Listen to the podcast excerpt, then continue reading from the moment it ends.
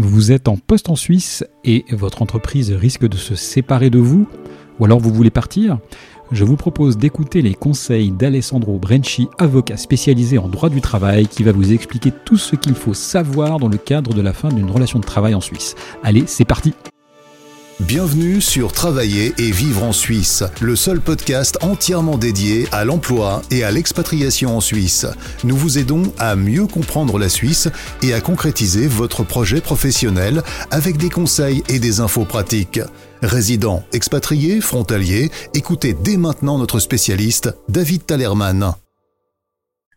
Bonjour à tous et bienvenue sur le podcast de Travailler et vivre en Suisse. Alors le marché de l'emploi en Suisse, comme ailleurs, étant ce qu'il est, j'ai trouvé intéressant de demander à un spécialiste du droit et notamment du droit du travail quelques conseils pour aborder la fin de la relation de travail. Alors j'ai donc le plaisir euh, d'accueillir aujourd'hui Alessandro Brenci, avocat à Lausanne. Alessandro, la parole est à toi.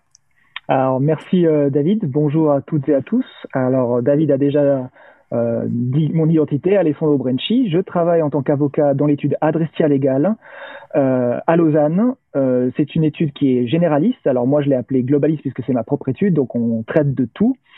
Euh, on fait absolument tout dans cette étude, notamment du droit du travail, qui apporte un certain nombre de ramifications, que ce soit en droit des assurances sociales ou en droit, droit des étrangers.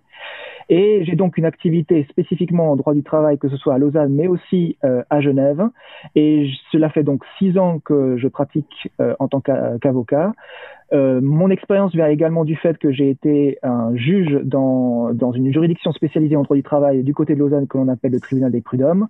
Donc cela me permet aujourd'hui d'avoir une vision générale, globale et, d'expérience sur le monde du travail, euh, que ce soit en tant que représentant de travailleurs ou d'employeurs ou lorsque j'étais juge euh, à l'époque.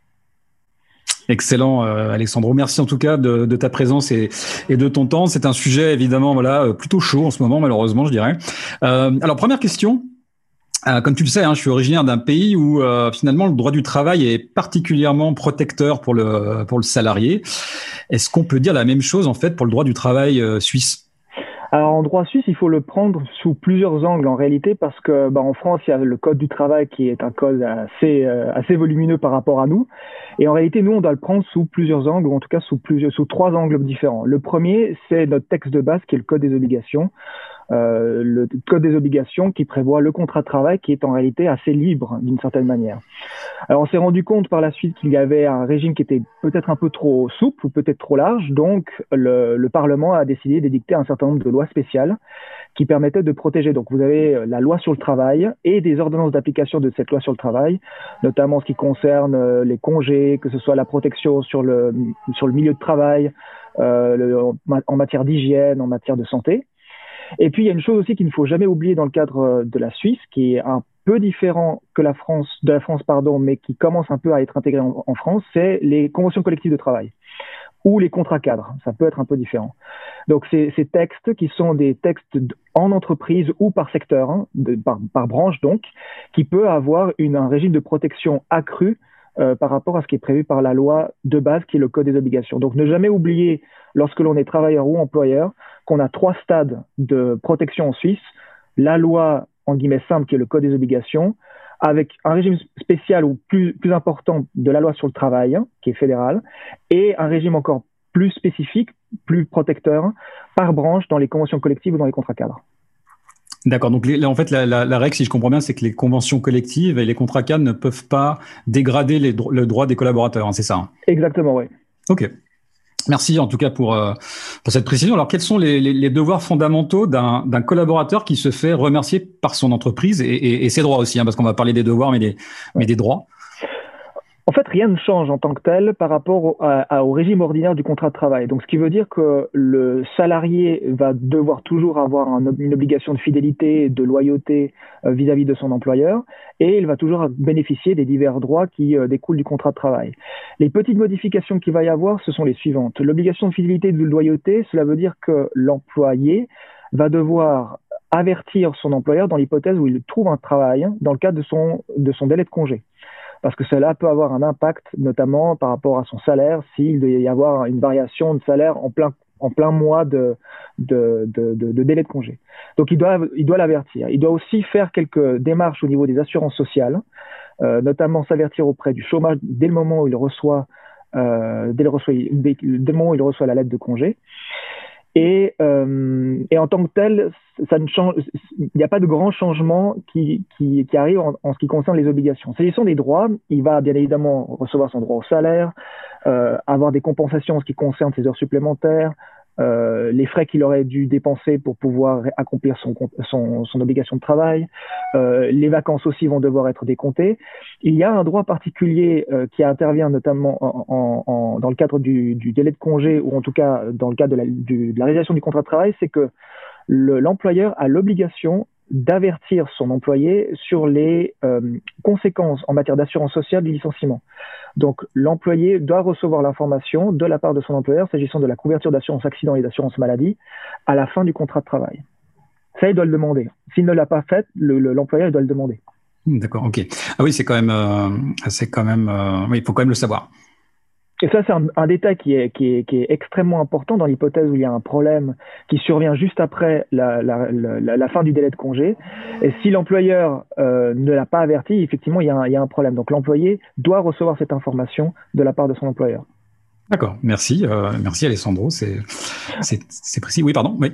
Et autre chose que l'on peut rajouter, c'est que dans l'hypothèse où l'employé se fait licencier, euh, celui-ci a bien évidemment le droit de recevoir une motivation. Donc, euh, il doit à tout moment demander la motivation du licenciement pour déterminer si oui ou non le motif de congé en cas de licenciement est justifié. D'accord, effectivement. Alors moi, ce, que je sais, hein, c'est que cette motivation, euh, a priori, n'est pas l'employeur n'est pas obligé de la donner. C'est-à-dire qu'on n'est pas obligé de, de, de, dire pourquoi tu pars. C'est juste, oui. D'accord. Mais par contre, si tu la demandes, il ne peut pas refuser, c'est ça. C'est ça. Ça devient louche s'il la, s'il la demande pas. Euh, s'il la demande pas, surtout s'il la donne pas. Oui, c'est ça, oui, c'est vrai, d'accord, effectivement. là, on aborde un point que, qui, pour moi, est très important. Hein, comme tu le sais, on a, on, a, on a un petit peu échangé sur ce sujet. C'est mhm. finalement la différence euh, entre le, le droit et, et, la pratique. Et, et selon toi, hein, toi qui, qui a l'habitude, qui a, en tout cas, qui, qui était au prud'homme, euh, quelle est l'attitude en fait idéale à adopter pour un collaborateur qui se fait remercier? C'est quoi tes conseils sur ce sujet? C'est alors, bien évidemment, c'est vrai que si l'on prend d'un point de vue euh, humain, le simple fait de recevoir une lettre de résiliation est un choc. Donc, c'est vrai que la première réaction que l'on pourrait avoir, mais qui est tout à fait humaine, c'est de dire je vais réagir tout de suite, je vais contre-attaquer. La question qu'il faut se poser en tant qu'employé et aussi en tant qu'employeur, c'est de savoir pourquoi cela s'est passé euh, de, cette manière. Si le licenciement il est justifié parce qu'il y avait un problème euh, de, de que ce soit de comportement ou qu'il y avait euh, un rendement qui n'était pas forcément euh, justifié, eh bien, c'est euh, très difficile pour l'employé, éventuellement dans l'hypothèse où l'employeur a toutes les informations et toutes les preuves, de pouvoir contre-attaquer. L'important, de mon point de vue, l'important de mon point de vue est de est d'essayer le plus possible de, d'absorber le choc et de pouvoir aller dialoguer avec son, son employeur et l'employeur de dialoguer avec son employé. Pourquoi? Parce qu'il y a quand même une résultante ou un élément qui va avoir une conséquence fondamentale à la fin des rapports de travail, c'est le certificat de travail. Le certificat de travail en Suisse est extrêmement important puisque c'est la carte de visite pour l'avenir de l'employé. Alors, bien évidemment, l'employeur doit euh, fournir un document, un certificat de travail qui soit conforme à la réalité et qu'il n'y ait aucun élément qui soit euh, négatif de manière gratuite. Par contre, euh, s'il y a une possibilité de pouvoir dialoguer et de pouvoir négocier un, texte qui soit le plus conforme à la réalité et le plus élogieux possible, ça c'est un élément à prendre en considération dans le cadre de la fin des rapports de travail. Donc le conseil en réalité, c'est de, d'une part, d'absorber le choc, qui est bien évidemment humain et tout à fait ordinaire, et d'autre part, d'essayer de maintenir un, dialogue avec, entre les parties euh, pour finaliser les rapports de travail de la manière la plus sereine possible. Pourquoi? Parce qu'après, d'aller au prud'homme, c'est une, c'est une, c'est un, comment dire, c'est un, c'était une épreuve aussi particulièrement importante euh, qu'il faut prendre en considération. Mmh. La, la, je dirais la, le marché suisse aussi est un marché, et particulièrement le marché roman, hein, est un mmh. marché quand même aussi euh, assez étroit. On a quand même l'habitude de dire que dans son secteur d'activité, tout le monde se connaît plus ou moins. Donc ça signifie aussi que est-ce qu'il n'y a pas un risque, d'après toi, euh, je dirais, à, aller au prud'homme par rapport justement à une employabilité future? Est-ce que, est-ce que la, est-ce que les emplois, enfin, est-ce que ça se sait? Est-ce que les, les employeurs le, le savent? Euh, Est-ce qu'il y a, est-ce qu'il y a un risque pour la suite? Enfin, quelles sont les conséquences aussi par rapport à ça? En, tant que tel, non, il n'y a jamais de risque d'aller au prud'homme. Euh, alors bien évidemment, les, étant donné que c'est un petit marché, les gens se parlent et effectivement, dans l'hypothèse où dans un secteur spécifique, on sait qu'un employé ou un employeur a été attrait au prud'homme, ça va se savoir. Mais en tant que tel, il n'y a pas de risque d'aller au prud'homme. Pourquoi? Parce que si euh, le dossier est correctement euh, établi par l'une ou de l'autre des parties et que la, la, cause est remportée, eh bien, de toute manière, la personne va en sortir renforcée. Pourquoi? Parce qu'elle a fait correctement valoir ses droits. Donc en tant que tel, il n'y a pas de risque à aller au prud'homme, ce d'autant plus que la procédure des prud'hommes en Suisse a pour but d'essayer d'apaiser très vite les tensions. Pourquoi? Parce que c'est une procédure très plutôt simple. Euh, en principe, elle peut être faite, euh, comment dire, seule entre guillemets, ou alors accompagnée par un représentant syndical ou un représentant professionnel.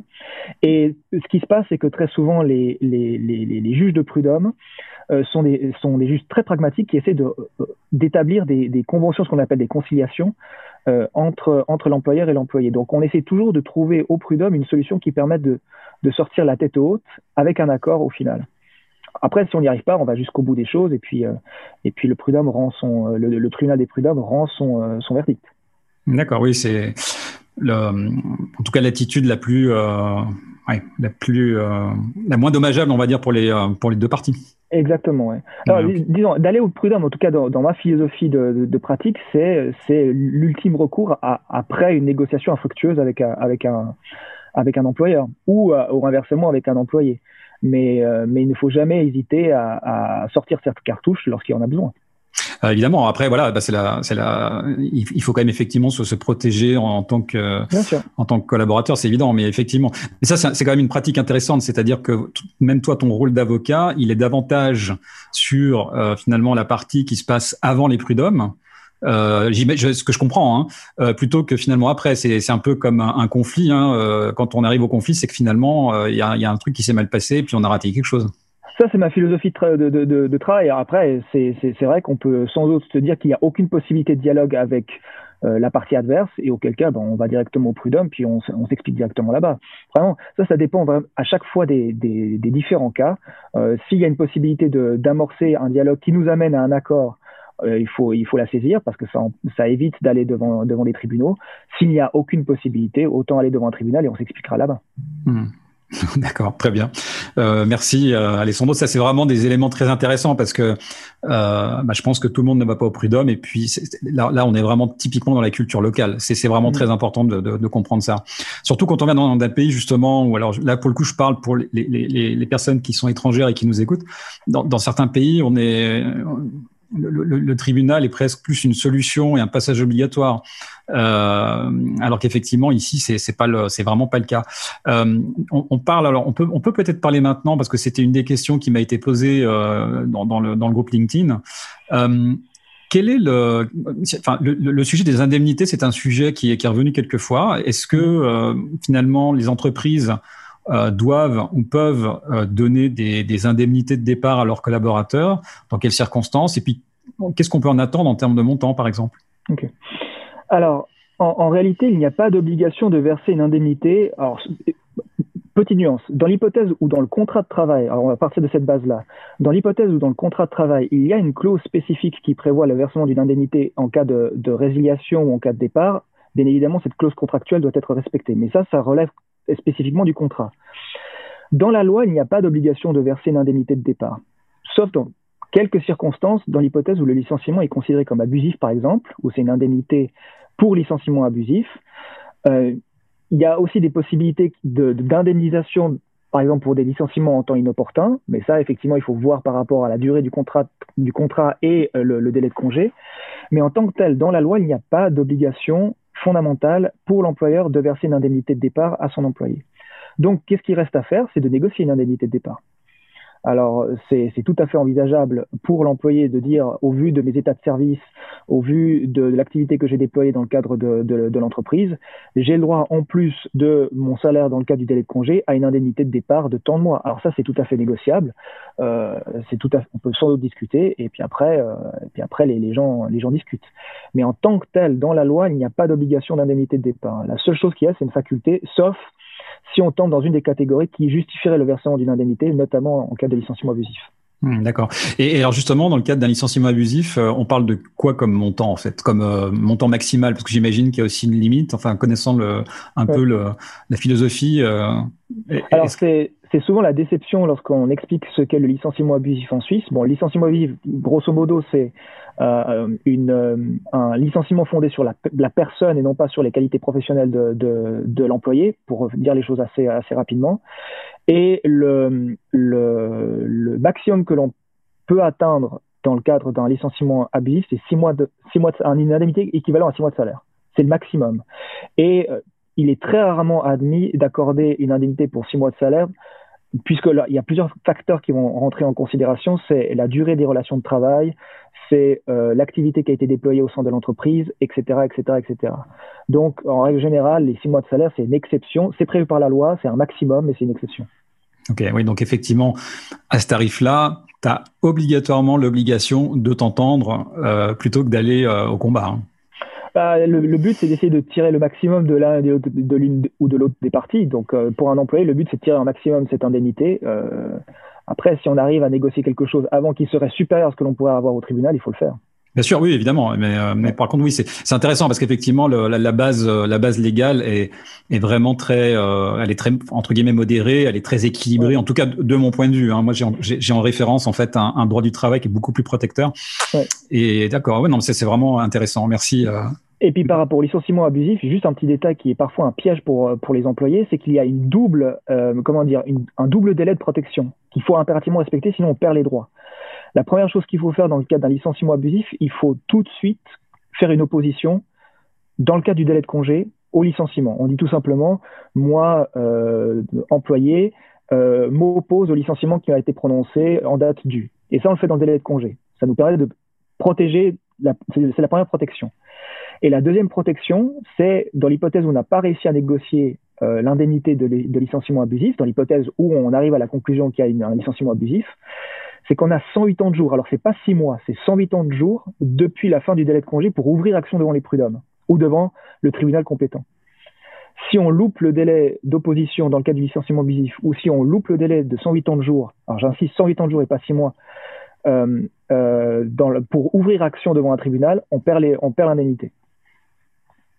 Waouh. Euh, ok. Bon, bon, au moins, au moins voilà, au moins c'est réglé. Enfin, c'est fixé. Il y a, y a, une règle. Et puis, euh, effectivement, je pense que euh, dans, dans, un cas comme ça, si, si tu veux partir dans cette voie et, et que tu ne sais pas qu'il faut le, le, contester immédiatement, euh, ça démarre mal. Oui, c'est ça. D'où l'intérêt d'avoir un avocat à côté de soi. Hein. On dit toujours que voilà, toujours bien d'avoir un, un, un, bon avocat à côté à côté de soi. Euh, les conventions de départ, en fait, sont-elles une pratique répandue? Quels sont les avantages pour l'employé et l'employeur finalement? Alors ça arrive qu'il y ait effectivement des conventions de départ entre euh, employés et employeurs. Et pour ça, il faut faire une double distinction. Pourquoi? Parce qu'en Suisse, on connaît deux types d'accords de, départ ou d'accords de, de, convention de départ. Alors je vais les dire les deux de manière assez synthétique et, et, et, montrer les conséquences que ça peut avoir. Alors il y a tout d'abord ce qu'on appelle l'accord de résiliation. En gros, c'est un accord qui met fin au contrat de travail d'entente entre les parties. Donc elles se disent, les deux, on va fixer un, délai, euh, enfin disons un terme au contrat de travail, et cette, euh, ce, ce, terme, cette fin de contrat est fixée par les deux, les deux euh, en accord. C'est possible, il n'y a pas de réglementation spécifique en la matière, il y a de la pratique des tribunaux là-dessus, et, et c'est tout à fait reconnu. Quelle est la conséquence? La conséquence, elle est très dangereuse pour le travailleur. Pourquoi? Parce qu'il ne va pas pouvoir invoquer un certain nombre de protections, notamment contre les congés abusifs ou contre le licenciement en temps inopportun, par exemple grossesse ou service militaire ou maladie ou accident. D'accord? Et ça peut aussi avoir un impact sur le chômage, puisqu'il peut y avoir une suspension du droit à l'indemnité de chômage. Pour quel motif? C'est que le, chômage va considérer que, étant donné que c'était un accord, c'est un peu de la faute de, l'employé, et par conséquent, euh, euh, on peut le punir. Donc ça, c'est l'accord de résiliation. C'est quelque chose que j'essaie de pratiquer le moins possible lorsque j'ai un employé qui vient me voir. Pourquoi? Parce que c'est très dangereux. Il y a la possibilité d'éviter de, cela dans le cadre d'une discussion entre parties, mais la conséquence de l'accord de résiliation, c'est effectivement de perdre ces protections. L'autre accord qui existe, c'est ce qu'on appelle l'accord sur les modalités de la fin du contrat. Donc en gros, ce qui s'est passé, c'est que l'employeur a mis un terme au contrat et les deux parties s'entendent sur comment on va, on va euh, euh, déterminer, régir les modalités de la fin du contrat. C'est tout à fait possible mais simplement c'est que l'on mais que l'on va essayer de moduler la, la, manière dont les, dont les rapports de travail vont se terminer. Quel est l'avantage euh, euh, pour le travailleur C'est qu'il n'y a pas de conséquences défavorables dans l'hypothèse où c'est l'employeur qui a résilié le contrat. Donc si l'employeur a dit j'ai fixé la fin des rapports de travail à telle date et que l'employeur et le travailleur ont décidé de se mettre ensemble par un accord sur les modalités de, la fin du contrat, le travailleur ne sera pas pénalisé, il ne perd pas ses protections et le chômage ne sera pas, ne sera pas forcément euh, sévère sur cette, sur cette problématique-là. Donc, faites, euh, ça c'est le conseil que je donne tout le temps aux, travailleurs. Dans l'hypothèse où vous faites une convention de départ, faites attention à l'esprit, pas forcément au texte, parce que le texte euh, peut dire quelque chose, mais l'esprit est autre. Faites attention à l'esprit. Si c'est un accord de résiliation, les protections qui sont euh, dévolues aux travailleurs risquent de partir. Si c'est un accord sur les modalités de la fin du contrat, là, tout est sauvegardé.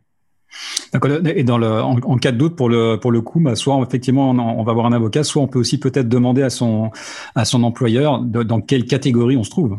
Il faut toujours poser la question de savoir dans quelle catégorie on se trouve. Pourquoi? Parce que si dans le dans l'esprit de l'employeur, c'est un accord sur le tout, y compris sur la fin du rapport de travail, eh bien on risque d'avoir un accord de résiliation. Donc tout de suite être clair sur les termes que l'on va fixer, qui fixe quoi? Qui détermine la fin du rapport de travail? Et comment on, détermine les, modalités de la fin du rapport de travail? Sinon, il y a un problème. Mhm. très très intéressant. Merci euh, Alessandro. Ça c'est ouais, vraiment très important, très intéressant. Euh, alors, on a, je crois qu'on a fait à peu près le tour. Alors peut-être aussi une dernière question. Euh, est-ce que qu'est-ce qui qu'est-ce qu'il se passe, pardon, pour un collaborateur qui aurait signé une clause de confidentialité dans son contrat? Mhm. Qu'est-ce qui se passe concrètement? Euh, Sa clause de confidentialité elle dit bah voilà, tu n'as pas le droit de travailler pendant un an chez un concurrent. Ah. Euh, qu'est-ce que euh, qu'est-ce qui se passe en fait? Est-ce que cette clause est, obligatoirement activée? Est-ce qu'elle doit être payée quelque part par le par l'employeur? Parce que bah, finalement ça, ça, vous empêche de travailler. Comment comment on peut gérer cette, cet aspect-là? Alors clause de confidentialité, on l'appelle aussi clause de non concurrence. Euh, pardon, clause de non-concurrence, pardon, c'est l'erreur, euh, c'est une, je me suis trompé, bien sûr. Oui. alors la clause de non-concurrence, elle est tout à fait possible. Simplement, c'est qu'elle ne peut, la limite, c'est qu'elle ne peut pas restreindre la, la, liberté économique du travailleur. Les critères que l'on va vérifier dans le cadre d'une clause de non-concurrence, c'est de déterminer si elle est proportionnée, si elle est proportionnée dans le temps et si elle est proportionnée dans le dans le dans l'activité et ainsi que dans le rayon géographique, dans l'aire géographique. Alors, dans le temps, en règle générale, une année, ça, en réalité, ça dépend à chaque fois du type de secteur dans lequel on se trouve. Donc, il faudra toujours voir si le temps qui a été, qui a été limité dans le cadre du contrat pour cette clause de non-concurrence, elle est justifiée. Un an, ça me semble un peu excessif. Et ça dépend effectivement aussi du secteur. L'aire géographique, dans l'hypothèse où c'est, ça dépend toujours du, type d'activité. Si c'est un, si un, un, un secteur de service, limiter ou disons le, étendre plutôt la, la clause de non-concurrence à la Suisse romande, bien évidemment, elle serait excessive. En général, on fait un rayon d'action autour du siège de l'entreprise ou autour des pôles d'activité de, de l'entreprise. Donc, il faudra à chaque fois vérifier pour chaque type de secteur d'activité si la clause de concurrence, d'une part, elle est possible, et d'autre part, dans, quelles circonstances, selon quelle modalité. Et si le travailleur se dit, prêt à, renoncer à une telle activité pendant euh, une, durée déterminée, ben, il faut la monnayer, il faut la monnayer le plus possible. Mmh, d'accord. Donc ça veut dire aussi quelque part, merci, merci beaucoup hein, pour ces, informations. Ça veut dire aussi quelque part que autant, euh, en tout cas au moment de la signature, pour ne pas perturber l'onboarding ou en tout cas l'entrée le, et, et la discussion mieux vaut l'accepter, mais par contre, on discute après. Non, alors euh, justement, c'est l'inverse. Dans l'hypothèse où on, reçoit une clause de non-concurrence, il faut la, faut la vérifier. Il faut impérativement la vérifier pour voir si elle est, elle est tout à fait conforme à la pratique de déterminer si oui ou non euh, elle est proportionnée par rapport euh, à la liberté économique du travailleur. Dans l'hypothèse où on l'accepte, il ne faut pas l'accepter sans autre. De mon point de vue, il faut qu'il y ait une forme de compensation quand même qui soit, qui soit prévue. Euh, alors ça, bien évidemment, ça se négocie. Hein, c'est pas forcément quelque chose qui est absolu, euh, mais le travailleur doit impérativement au début déterminer si oui ou non la clause de non-concurrence elle est valable. Si elle n'est pas valable, il doit la remettre en question tout de suite auprès, de son employeur, parce que sinon, euh, sinon ça, sinon ça ne va pas. Hmm. Ouais, mais là, après, c'est vrai qu'il y a quand même aussi un risque parce que si on, si on est en train de négocier, enfin, en tout cas pour être, pour rentrer dans la boîte, ça, ça, ça peut refroidir un peu l'ambiance quand même. Hein. Ça peut refroidir, mais c'est un contrat. Euh, c'est un contrat et, le, contrat de travail, c'est pas, pas un contrat qui est imposé par, par l'employeur. Alors, en principe, hein, bien évidemment, mais, euh, mais une clause de non-concurrence est, est, toujours un danger et il faut, euh, il faut qu'elle soit négociée dès le départ. D'accord. Oui, effectivement. De toute façon, c'est toujours plus simple une fois que les choses sont bien déterminées à l'avance que, qu'après. Tu as raison. C'est ça. Très bien. Merci Alessandro. En tout cas, un grand. Je crois, je crois qu'on a vraiment fait le tour de, des questions. Euh, un grand merci pour euh, bah, ton savoir, euh, ton savoir, pour ta présence. Euh, donc, je, je rappelle, hein, donc tu es euh, avocat donc à Lausanne. Tu officies donc à la fois donc en Suisse romande, mais particulièrement donc à Genève et Lausanne. et tu es une de tes spécialités, c'est le droit du travail, mais pas que. Tu as aussi pas mal de euh, pas mal d'activités, euh, en tout cas euh, dans, dans, le droit que, qu'on retrouvera d'ailleurs sur ton site. Alors je te laisse donc peut-être mentionner ton site comme ça. Alors je, je, travaille pour pour ma propre étude qui s'appelle Adrestia Legal, donc c'est www.adrestialegal.com et sur sur le site internet on peut voir les diverses activités que que, que je réalise au nom de, de mon étude notamment en droit du travail, sachant aussi que le droit du travail amène d'autres types de problématiques, ce soit en assurance sociale ou en droit des étrangers, euh, problématiques de permis euh, euh, que l'on traite également dans le cadre de notre activité quotidienne. Voilà. Merci Alessandro. Vous pourrez retrouver aussi Alessandro sur LinkedIn. Hein. C'est aussi un moyen assez simple de le retrouver. Nous mettrons toutes les coordonnées, notamment dans l'épisode du podcast. Merci beaucoup, Alessandro. Merci infiniment pour, euh, pour ta, ta, ton temps, pour ta gentillesse de nous avoir expliqué tout ça avec tout un tas de, de, de valeurs ajoutées euh, très importantes, très intéressantes pour, euh, pour les, les, les salariés. Merci beaucoup. Euh, je te souhaite en tout cas une excellente journée et je te dis à, à très très bientôt.